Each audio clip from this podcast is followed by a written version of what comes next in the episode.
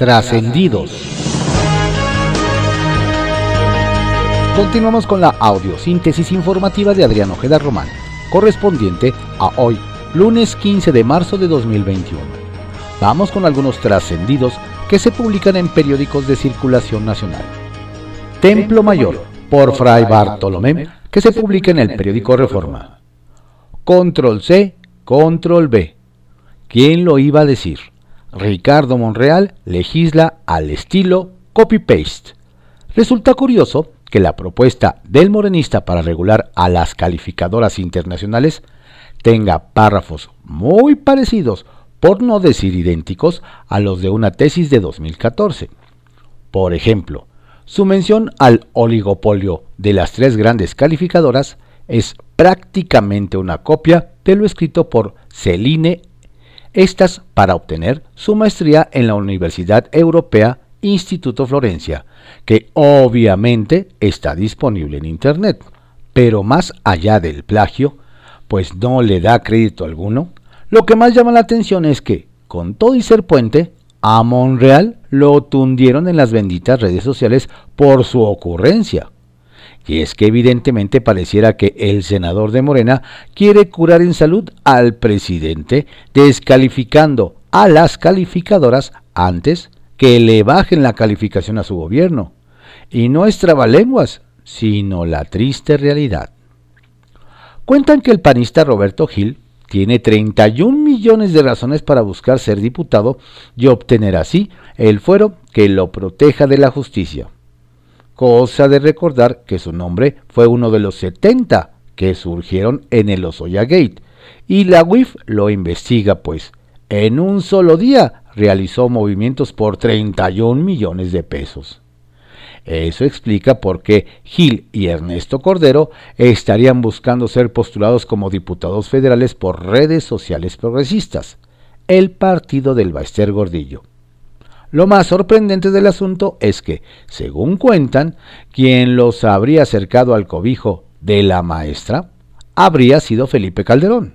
¿Será cierto que el expresidente fue quien intercedió ante el movimiento gordillista para que sus ex colaboradores fueran anotados en los primeros lugares de la lista para diputados plurinominales?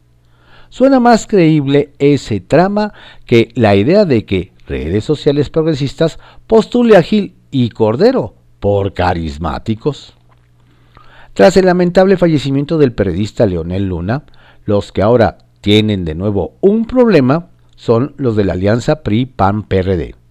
Y es que el fallecido exdelegado iba a ser candidato a diputado por el Distrito 17 debido a que antes no cuajaron las postulaciones de los panistas Jordi Herrera y Roberto Gil. ¡Qué mala coincidencia! Hay que reconocerle al jefe del Ejecutivo que cumplió con su promesa de echar toda la carne al asador al proceso de vacunación gracias a que invirtió los recursos, apoyó a las empresas y se tomó en serio la pandemia, se ha convertido en el presidente que más mexicanos ha vacunado. Bien por Joe Biden. Bajo reserva, que se publica en el periódico El Universal. ¿Se les olvidó la indignación? Luego de la determinación de Morena de entregar la candidatura a la gubernatura de Guerrero a Félix Salgado Macedonio, parece que se terminaron las protestas de los cientos de personas en Morena que consideraban inaceptable la postulación del político acusado de violación. Al final, lo que privó en las filas de Morena fue cuadrarse con los deseos presidenciales, puesto que ninguna de las dirigentes morenistas ni legisladores varones que habían protestado ante la determinación de Morena volvió a hacer un comentario sobre el tema nada, ni una sola mención al personaje, ni para reprobar, condenar, protestar o lo que sea. Algo. La secretaria general del partido, Citlali Hernández, quien encabezaba la inconformidad, también se olvidó del asunto. Los caminos entre los que se encontraba el partido tampoco eran fáciles. Justifican algunos actuar conforme a los principios, a costa de desobedecer al señor presidente, quien nunca ha dudado de su candidato, o ignorar esta reivindicación feminista, quedar en silencio y apostar a que todo quede en el olvido. Eligieron lo segundo. Lo bueno es que no son iguales. Los que aún esperan vacunación.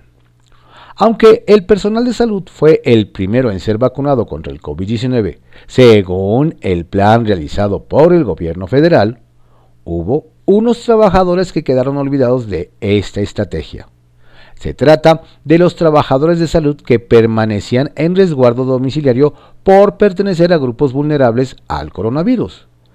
Y es que con el cambio de algunos estados a semáforo epidemiológico verde, estos trabajadores ya pueden regresar a trabajar, pero nadie se ha preocupado por vacunarlos.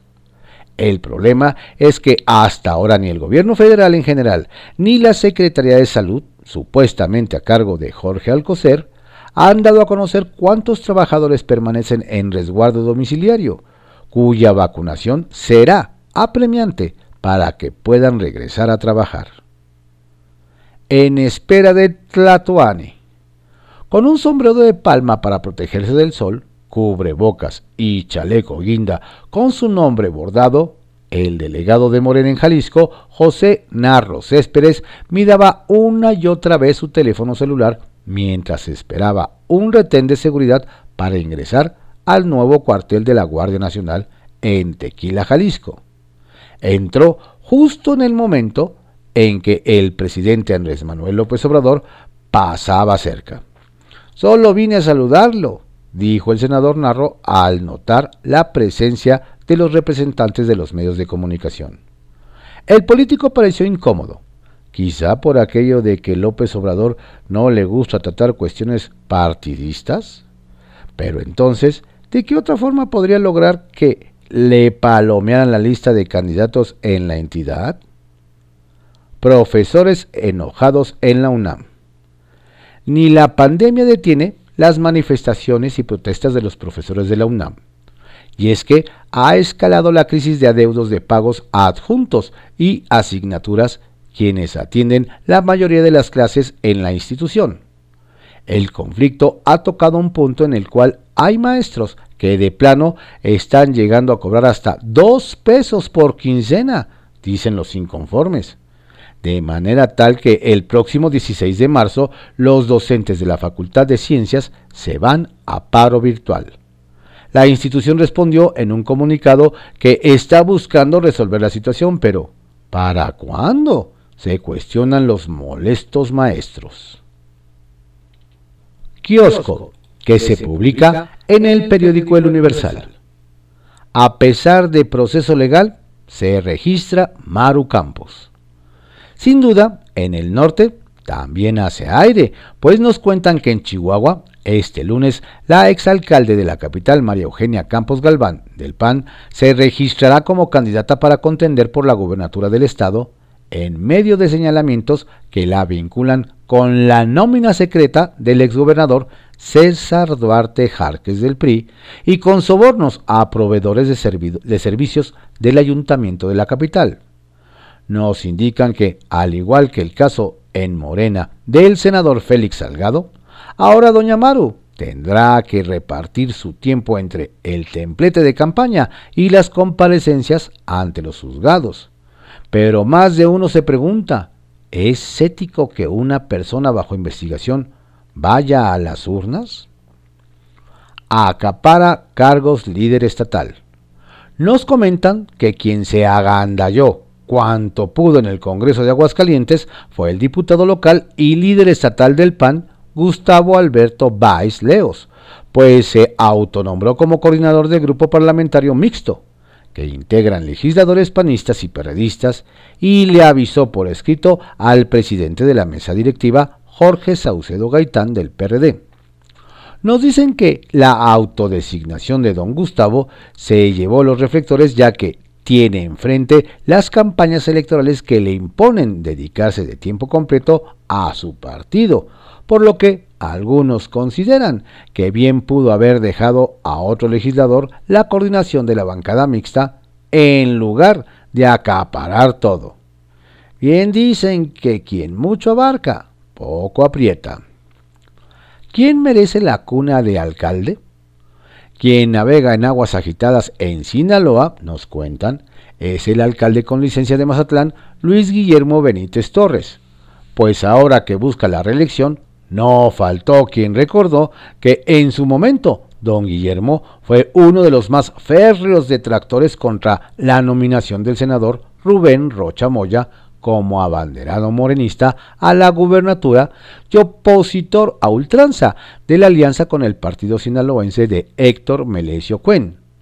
Nos explican que todo sale a colación porque la pasada visita del presidente Andrés Manuel López Obrador, un grupo de colonos, entre los que había varios menores, se manifestó con pancartas contra la reelección de don Guillermo, por lo que varios se preguntan, ¿de dónde vendría el mensaje?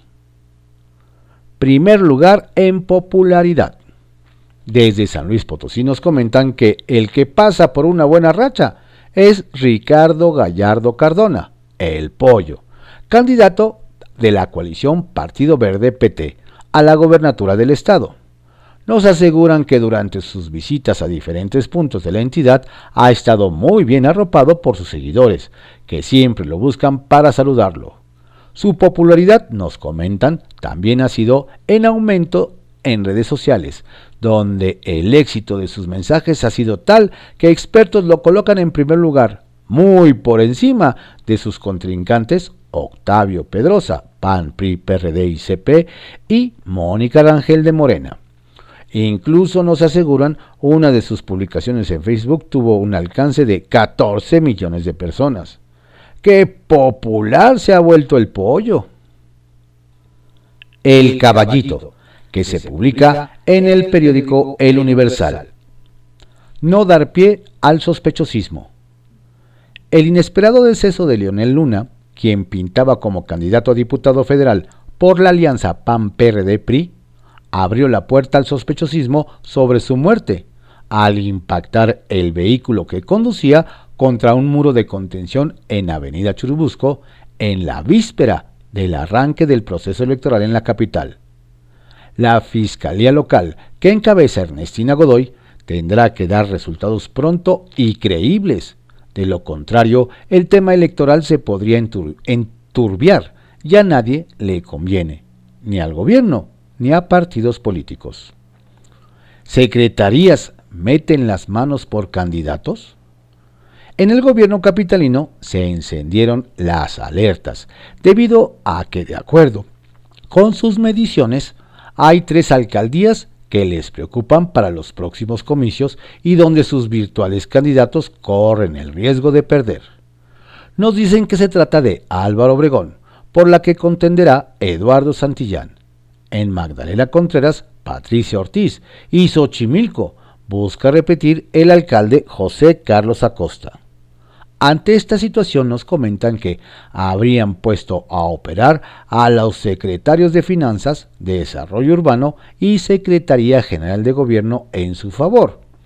Las autoridades deberían contener sus deseos de meter las manos, porque dejar un cabo suelto podría resultarles muy costoso en estos tiempos.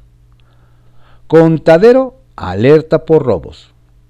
Los vecinos de la zona residencial de Contadero, en Coajimalpa, alertaron sobre el incremento de asaltos a casa, donde los presuntos delincuentes dicen operan con mucha violencia. Someten a los residentes y les piden joyas, dinero y las claves de las cajas fuertes. Refieren que en las últimas semanas creció el número de atracos, por lo que hicieron un llamado al secretario de Seguridad Ciudadana, Omar García Harfuch, para redoblar la seguridad en una, de las zonas más cotizadas de la Ciudad de México. Amenazas contra aspirante a alcaldía de Gilotepec.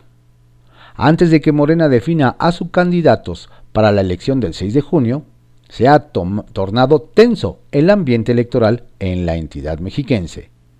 La prueba es la denuncia que presentó ante la Fiscalía Estatal el diputado local de ese partido, Benigno Martínez García. El legislador dio a conocer en redes sociales que acudió ante las instancias ministeriales para presentar una querella por el delito de extorsión, porque lo amenazaron a él, a su familia y a su equipo de trabajo para que renuncie a sus aspiraciones de contender por la alcaldía de Gilotepec. El profe Beni, como lo conocen, anticipó que no desistirá de sus pretensiones políticas, por lo que pidió al gobernador Alfredo del Mazo y al fiscal general Alejandro Gómez Sánchez las garantías para que se pueda participar en el proceso de selección sin que existan riesgos. Circuito Interior, que se publica en el periódico Reforma. ¿Recuerdan los correos que solicitaban saldar adeudos de tenencia, pero desde un dominio que no era el de la Secretaría de Administración y Finanzas? Pues algunas cosas se están aclarando, pero otras siguen avivando la suspicacia. Resulta que a conductores que habían recibido los mensajes sospechosos les llegaron esta semana mails, ahora sí oficiales, en los que les pedían ponerse al corriente con opciones confiables para hacerlo. Lo que confirma, ni más ni menos, que los saldos y los destinatarios son reales, pero dejan sin resolver por qué se pedía cubrirlos desde cuentas pirata. ¿Algún Vivales con acceso privilegiado? Es pregunta a la que agarraron con los dedos en la puerta. Es puente, pero ojalá no acabe convirtiéndose en trampolín. Cuenta que el relajamiento de medidas sanitarias en estos días podría ser una probadita de lo que nos espera para Semana Santa. Ojalá que esas ganas locas de darse una escapada al mar, aprovechando los asuetos, no nos lleven a la cima de una ola, pero de contagios. La tercera, para ser exactos. Trascendió, que se publica en el periódico Milenio. Trascendió que incluso en oficinas del gobierno federal causó sorpresa la petición de investigar al juez Juan Pablo Gómez Fierro por frenar la aplicación de la ley de la industria eléctrica, pues en su hoja curricular destaca que en el sexenio pasado emitió resoluciones relevantes e incluso puso contra las cuerdas a la COFEPRIS, cuando ordenó la importación de medicamentos a base de cannabinoides para atender a niños con episodios convulsivos, tema que después llegó a la Corte con resultados favorables para esas familias. Trascendió que siguiendo con el tema del cannabis, una vez aprobada la iniciativa sobre el uso lúdico de la marihuana, la prioridad de los diputados es la reforma que permita acotar el consumo de tabaco ante sus catastróficos efectos en el sistema de salud. De ahí que el presidente de la Comisión de Economía, el priista Fernando Galindo, ya trabaja en distintos dictámenes con homólogos de otras instancias legislativas. Por cierto, en los pasillos de San Lázaro afirman que el diputado tiene aseguradas su reelección, pues se registró como suplente de Alejandro Moreno, actual presidente nacional del PRI.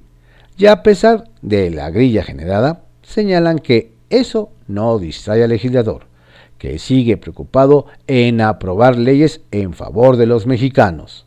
¿Será? Trascendió que el candidato del Partido Verde a la gobernatura de San Luis Potosí, Ricardo Gallardo, no se imaginó que después de pregonar su primer lugar en las mediciones para la elección de junio, iba a ser el propio encuestador Roy Campos quien saliera a ponerlo en tercer sitio, detrás de Mónica Rangel de Morena y Octavio Pedrosa del PRI-PAN. La Gran Carpa, que se publica en el periódico El Economista. Cuchillos. El PRD en la Cámara de Diputados aseguró que Pemex se hundirá en una mayor corrupción tras la decisión de terminar su contrato con Fitch Ratings. Las y los diputados federales periodistas señalaron que si no existe un órgano auditor o alguna calificadora que señale la situación financiera, la corrupción o la ineptitud, simplemente se podrá mentir sobre la situación real de la petrolera. Mago. Desde que fue presentada la iniciativa para reformar la industria eléctrica sacó chispas. Y sí, el juez Gómez Fierro puso en suspenso la reforma. AMLO anunció que pedirán que se revise la actuación del juzgador y la Asociación de Magistrados y Jueces aclaró que su único compromiso es con la Constitución y la independencia. Y esto no ha terminado. Sacapuntas, que se publica en El Heraldo de México. Contra la extorsión. Desde Palacio Nacional nos hacen saber que vienen anuncios importantes en materia de combate al delito de extorsión. Y en ese plan tiene mucho que ver la secretaria de Seguridad y Protección Ciudadana, Rosa Isela Rodríguez, quien junto con el Gabinete de Seguridad nos adelantan afina todos los detalles para lograr los acuerdos correspondientes. Investigación a fondo. Consternación y suspicacia despertó la sorpresiva muerte de Leonel Luna ayer por la madrugada. El periodista falleció cuando se perfilaba como un operador en diversas alcaldías y se encaminaba a la Cámara de Diputados. Esto motivó la exigencia de las dirigencias del PAN y PRD para despejar cualquier duda sobre el accidente en el que perdió la vida. Lluvia de amparos. Angustiado por la pandemia, personal del sector salud ha promovido el amparo de la justicia para seguir en casa, hasta tener la vacuna contra COVID-19, ya que padecen diversas enfermedades. Algunos jueces ya resolvieron a favor de varios, aunque creen que la carga para los hombres de la toga y el birrete crecerá por el cambio de semáforo en varios estados. Enojos. Nada bien cayeron las acusaciones que hizo la senadora Josefina Vázquez Mota en contra de los expresidentes Vicente Fox y Felipe Calderón, a quienes acusó de haber ejercido violencia política en su contra. Nos dicen que Margarita Zavala, ex candidata presidencial y esposa de Calderón, ha sido una de las más enojadas con los dichos de su ex correligionaria. Pero no renuncia Fernando Vallardo, concejal del PRI en Benito Juárez, lanzó una carta pidiendo a la dirigencia de su partido deslindarse de Cuauhtémoc Gutiérrez de la Torre, prófugo de la justicia y presunta cabeza de una red de trata. Pero ni Vallardo ni otros priistas quejosos se han atrevido a dar el paso definitivo ante su inconformidad, renunciar al tricolor. ¿Lo harán? Pepe Grillo, que se publica en el periódico La Crónica. Punto de inflexión. El choque de trenes parecía inminente, inevitable. El diferendo entre el gobernador de Jalisco, Enrique Alfaro, y el presidente López Obrador creció y pareció desbordarse. Había muchos fierros en la lumbre. Los duelistas no daban muestra de querer amnisticio. Pero el 18 de diciembre hubo un punto de inflexión. Ese día, un comando ejecutó al exgobernador Aristóteles Sandoval en Puerto Vallarta en un crimen que permanece impune. Entonces, el mandatario estatal y el federal tuvieron que reconocer que tienen un adversario poderoso, un enemigo al que no podrán derrotar si no se unen y que puede descarrilar el proceso electoral. Y entonces le bajaron dos rayitas al pleito personal y se la subieron a la coordinación de la lucha anticrimen organizado, en particular contra el cártel Jalisco Nueva Generación. Claro que sigue habiendo diferencias, algunas importantes, pero del choque de trenes de hace poco, nada. Cómplices de la basura. La dirigencia nacional del PRI tomó una decisión disparatada resolvió hacer como que si el caso en contra de Cuauhtémoc Gutiérrez no fuera de su incumbencia. Al exdirigente de ese partido en la ciudad lo busca la Interpol por lo que puede detonar como escándalo internacional en cualquier momento. Pero Alito está en otros asuntos, incluso criticando a Morena por el caso Félix Salgado. Es necesario que alguien le recuerde que la acusación habla de una red de prostitución, lo que significa que Gutiérrez no actuó solo, ni mucho menos. mujeres que se manifestaron afuera del búnker de Insurgentes Norte aseguraron que cómplices del príncipe de la basura siguen en cargos de dirigencia en la capital. ¿Lo están? Si es así, el partido tricolor tiene garantizado un nuevo naufragio, ya que su nave se dirige hacia los riscos. Urge esclarecimiento. El fallecimiento de Leonel Luna mantuvo a la clase política capitalina pegada a las redes sociales a lo largo del domingo. Aunque con perfil discreto, Leonel era de las figuras más sólidas de la oposición en la capital del país. Fue exdelegado de Álvaro Obregón y buscaba una diputación federal. Su muerte fue resultado de un percance automovilístico, pero dirigentes partidistas y amigos de Luna exigen una investigación completa a fondo. Desde luego se hará.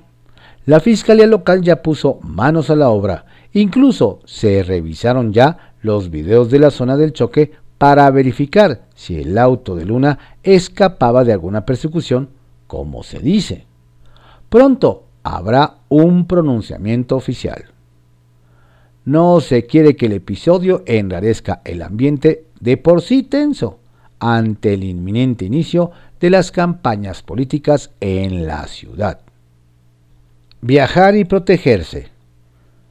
En los destinos turísticos del país, hay expectativas positivas de que las vacaciones de Semana Santa pongan sus cajas registradoras a tintinear.